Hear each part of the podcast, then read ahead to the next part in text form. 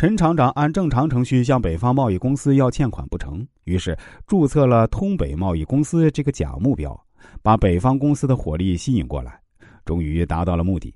从厚黑学的角度来说呢，因时因地适当采用以假目标吸引对方的火力一计是制胜之道。是否能巧用善用此计，就看我们的应变能力和智商了。除此之外，我们。还可以通过所谓的离间计，来削弱对手的实力。看过电影《天下无贼》的朋友一定都记得这样一句啊：“二十一计什么？二十一世纪什么最重要？人才啊！其实何止是二十一世纪啊？自古以来，人才都是一个团体兴盛的最重要资本之一。如果没有人才，或者人才少，一个团体很难发展壮大起来。”这次我们要讨论的潜智慧呢，就是离间对手，消耗其人才资源，以达到削弱其实力的目的。在一个信息高度发达的法治社会啊，离间之计使用很难拿捏好度，一不小心就会鸡飞蛋打。但是作为一种智慧，历史上此计的一些成功运用，对不同读者可以产生不同的启发。下面呢，就举两个例子：一。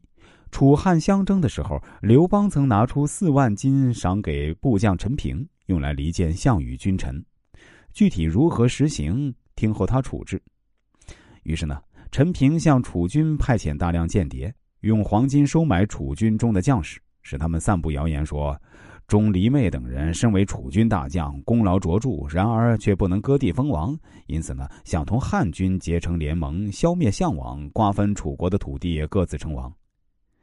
项羽本来就生性多疑，听到这种议论后呢，就派使者到汉军探听虚实。陈平让侍者准备最高规格的菜肴，叫人端去。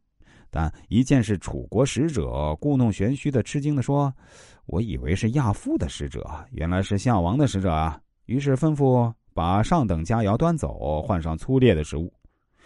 楚国使者见此景，极为生气，回去后一一告诉了项王。项王于是怀疑起范增来。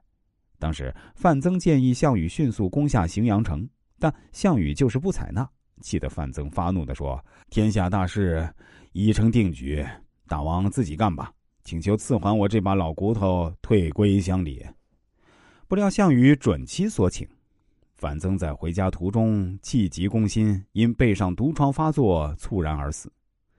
陈平略施小计，竟然使项羽失去第一谋士，楚汉成败由此可知。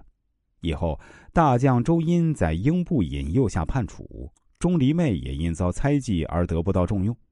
陈平的离间计竟然产生了如此巨大的效果，可见谋略力量之大。